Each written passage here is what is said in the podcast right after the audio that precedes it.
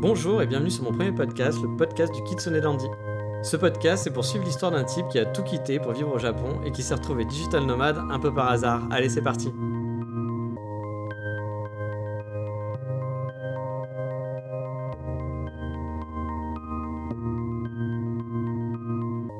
Salut tout le monde Aujourd'hui je vais vous expliquer ce qui m'attire dans la vie de digital nomade et pourquoi j'ai changé mes plans initiaux de vouloir trouver un boulot au Japon. Si vous avez écouté le premier épisode, vous l'aurez compris, je suis un grand amoureux du Japon. Ok, des japonaises aussi, je suis démasqué. Hein? Là-bas, je me sens inexplicablement chez moi. Je m'y sens formidablement bien et le retour en Europe a été vraiment très dur. Et je dois l'avouer, il n'y a pas un jour où le Japon me manque pas. Et pourtant, depuis peu, j'ai changé mes plans car ouais, j'adore le Japon, c'est vrai, mais j'ai pas envie d'y vivre à n'importe quel prix non plus. Et dans ce projet idéal, il y avait certains points noirs qui ne m'envoyaient pas plein de paillettes multicolores dans les yeux partout. Enfin bref, c'est parti pour les points noirs. Bosser au Japon, c'est pas vraiment réputé pour être la meilleure expérience de travail au monde. hein. La plupart des expats qui partent du Japon au bout d'un moment, c'est souvent car ils en ont marre de bosser dans un système qui est super old school. Trop de hiérarchie, des procédures inutiles, un sentiment de brasser de l'air, car ouais, le Japon c'est réputé pour faire de longues heures au travail, mais pas forcément d'être hyper productif au final. Du coup, clairement, ça fait pas super envie de bosser dans un système comme ça. Après, quand on parle de vivre au Japon, voire même de voyager au Japon, souvent les gens sont en panique. Et oui, entre les typhons, les tremblements de terre, les tsunamis, voire les attaques de Godzilla, c'est vrai que ça peut foutre un peu les chocottes. Perso, j'ai eu le droit à tout ça. Enfin, le Godzilla, je suis plus totalement sûr, c'était peut-être un rêve note. Mais en fait, il y a largement pire. Rien que d'en parler encore, j'ai des sueurs froides. Et sueurs, c'est vraiment le mot qu'il faut utiliser. Ouais, l'été au Japon. L'été au Japon, c'est juste un enfer. À Kyoto, l'année dernière, il faisait plus de 46 degrés à l'ombre et honnêtement, j'avais perdu toute dignité.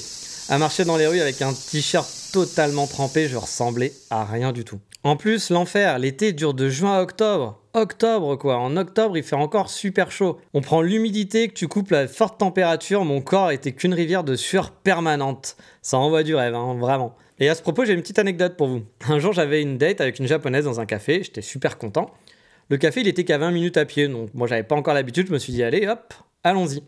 Sauf que voilà, arrivé sur place, après 20 minutes à marcher sous une fournaise, bah je ressemblais à rien du tout, avec des grosses auréoles sur mon t-shirt, c'était lamentable. Je pense que j'ai pas besoin de vous faire un dessin hein, sur le résultat du date, ça a été un fiasco total. Le truc qu'il faut savoir en plus, c'est que les Japonais transpirent pas. Donc du coup, vous avez vraiment l'air ridicule. Donc voilà un peu pour les mauvais côtés du Japon. Ça fait 17 ans que je bosse pour un patron. Et ça fait un bail en fait que dans ma tête, j'ai envie de bosser pour moi. D'être plus libre.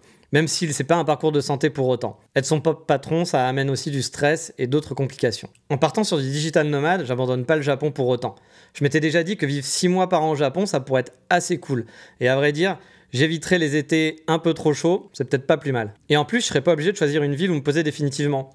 Je pourrais vivre à Tokyo, qui est une ville que j'adore, ou bien retourner aussi de temps en temps à Kyoto, où j'ai vraiment passé de bons moments. Puis je pourrais aussi découvrir des villes comme Sapporo, où je ne suis jamais allé, ou essayer de vivre à Fukuoka sur du long terme, chose que je n'ai jamais fait non plus, j'y suis toujours allé qu'en vacances. J'ai pas d'enfants, je bosse dans le web, j'ai des compétences assez variées, donc la perspective de vivre dans des endroits différents bah, est plutôt sympa à vrai dire quand on y pense. Alors c'est vrai, vous vous dites peut-être, mais il nous ment ce gars-là. Il n'est pas vraiment digital nomade. Alors c'est vrai, je suis pas vraiment digital nomade en ce moment vu que je vis sur mes fonds propres, sur mes économies. Mais je suis en train de travailler pour lancer un site qui, j'espère, m'apportera des revenus. Et à côté de ça, je suis en train aussi de chercher des missions pour faire du freelance dans mon domaine. Et par contre, le côté nomade, il est déjà bien présent, vu que j'ai déjà vécu à Kyoto, que là je vis en Écosse, et que dans quelques mois, je retourne vivre au Japon, cette fois à Tokyo a priori. Donc vous allez pouvoir suivre mon parcours et mon évolution en tant que digital nomade. Peut-être que ça va faire un flop monumental et que je rechercherai du travail soit au Japon, soit en France, parce que j'aurai pas le choix. Mais c'est ça l'aventure, et on va voir ce que ça donne. Et maintenant, il est temps de parler du coup de cœur du moment, et je vais vous parler d'une application que j'utilise de plus en plus, il s'agit de Medium.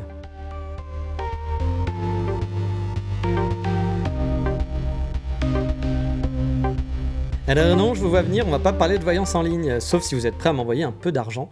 Dans ce cas-là, il n'y a aucun problème, je peux lire vos lignes de la main à distance pour la modique somme de 99,9 euros TTC. C'est une bonne affaire, ma chère Marise, n'est-ce pas? Bah non, Medium, c'est un site web, mais aussi une appli de contenu.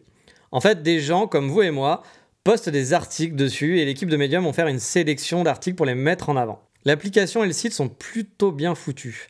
C'est simple, c'est efficace, pas de fioritures quand par exemple vous êtes en train d'écrire ou même pour la lecture. Mais pour moi, ce qui fait la force de la plateforme, c'est son contenu. Je trouve souvent des articles hyper intéressants sur des sujets variés. que ce soit sur le design, sur des sujets culturels ou bien sur la programmation web. À vrai dire, j'ai de plus en plus de bookmarks, de tutos qui viennent de Medium pour apprendre par exemple les jouets du code, les bases ou des choses plus compliquées.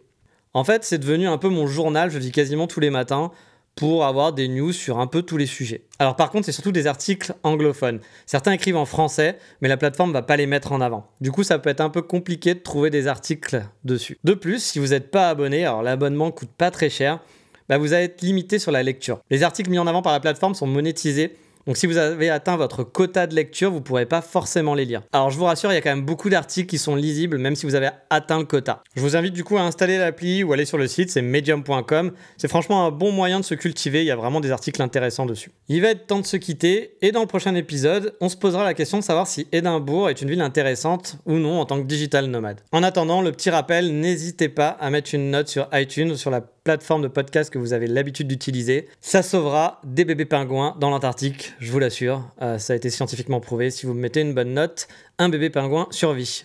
Je vous remercie et je vous dis à bientôt pour le prochain épisode. Allez, bye bye